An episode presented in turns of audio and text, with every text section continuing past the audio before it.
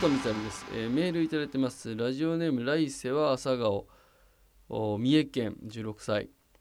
これはトイレ川柳ということで送ってくれてるんですけどもアメリカは個室じゃなくて半個室ということなんですけど半個室っていうかこうまあアメリカが僕も海外ロケとかで行かしてもらったことがあるんですけども、まあ、日本は結構ドアががっちり閉まるじゃないですか個室で。まあ上の空間がちょっと空いてるかなって。公衆トイレなんかはね。うん。だけどアメリカはこう膝下ぐらい空いてるんですよ。えー、これは何でかっていうとこの防犯上の理由で、まあ、トイレの中でいろいろ犯罪が起きやすいので防犯上の理由で結構足元が見えるようになっているんですけれどもだからそれを知った時にねやっぱ日本ってすごく平和なんだななんていうふうに思ってて。だけどトイレっていうのはやっぱりその排泄をする場所であるからこそ犯罪もすごい起きやすい場所では当然あってでも本当にこの前許せなかったのがあの千葉県のね茂原市だったかなどっかのスーパーマーケットで、えー、この男がですね下半身をこう露出してなんかこう相手をびっくりさせるっていう犯罪があってであの捕まったんですけどね犯人が。で犯人が何を言ってたかというと驚く姿を見てあの女性がね驚く姿を見ることが自分のストレス解消になってやってました。でいろいろ調べていったらその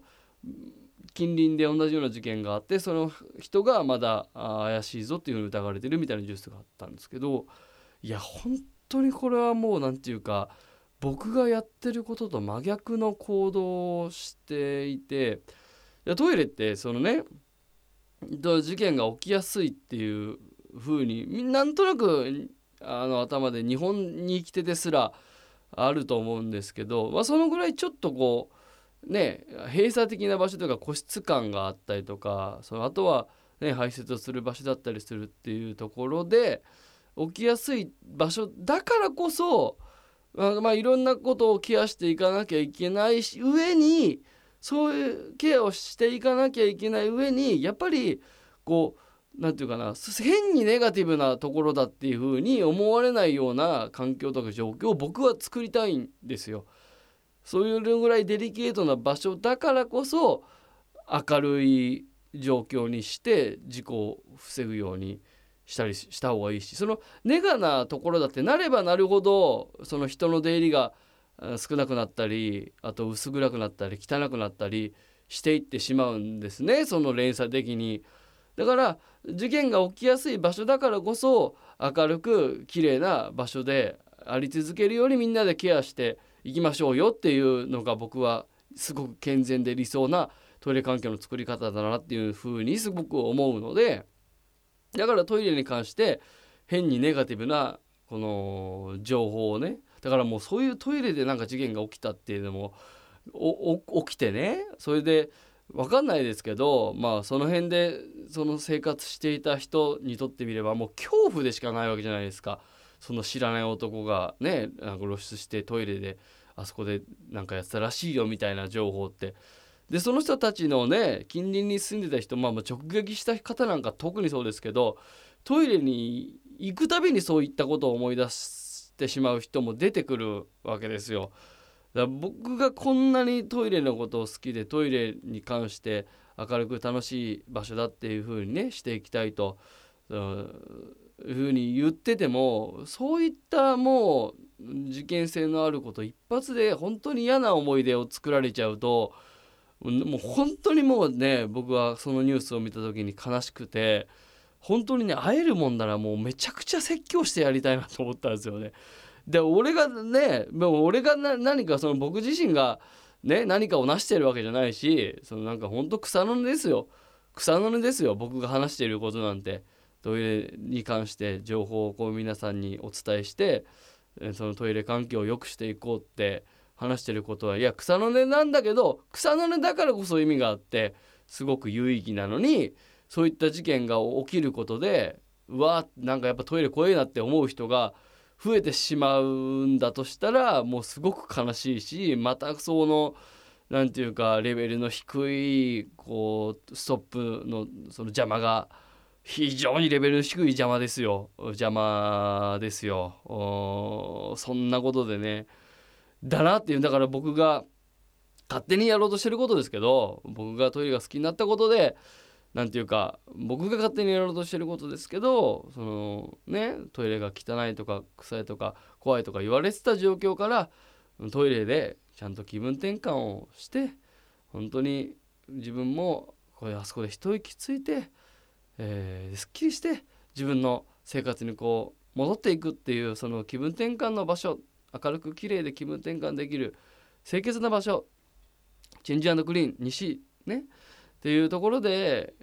の状況にしていきたい。で特にこの日本はそういったチャンスがあるわけですよ。これだけトイレの下水道が発達してトイレ自体はものがどんどん良くなってね公衆トイレもどんどん増え綺麗なトイレがどんどん増えていっておそらく2020年に向けてトイレの量もたくさん増えると思いますしで最近ではようやくその行政がトイレ新しいトイレを作ることに予算を割いてくれるようになったりとかいろいろトイレ環境の整備がどんどんどんどん進んでいるわけですよ。だからこそそういったチャンスがあるにもかかわらずなんかそういうねわけわかんない事件が起きてわけわかんないやつがで出てくるっていうことで本当にこう何て言うか悲しいななんていうふうに思いましたね。日本はやっぱそのトイレ環境においては世界のモデルケースを僕は作るべきだと思っててやっぱり世界でいうとねまだまだ屋外排出をしている人がいたりとかこのトイレがない状況でね、うん、インドなんかとかあとはアジア圏でもまだまだトイレっていう設備がないっていう国もあの国のそのある地域ではね一部の地域で田舎町とかに行くと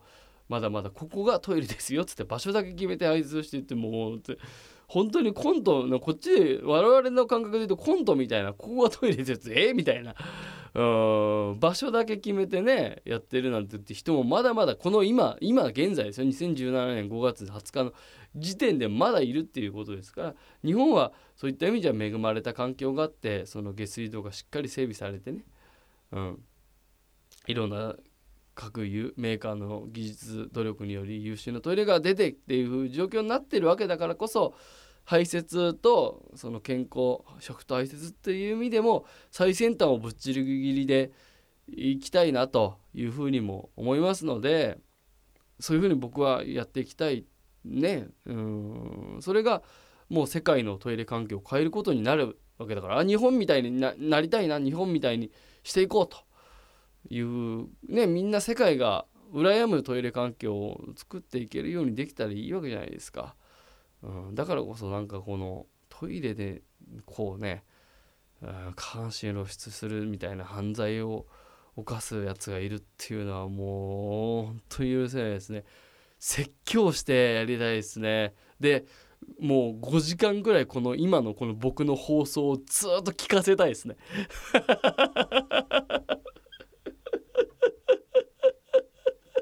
まあその人がどういう処罰を受けるか知らないですけどももうすぐこの放送を聞いてほしいですね。うん。なんか誰かさ、まあ、その知らないですよ。このその人がこの放送を聞く可能性なんていうのは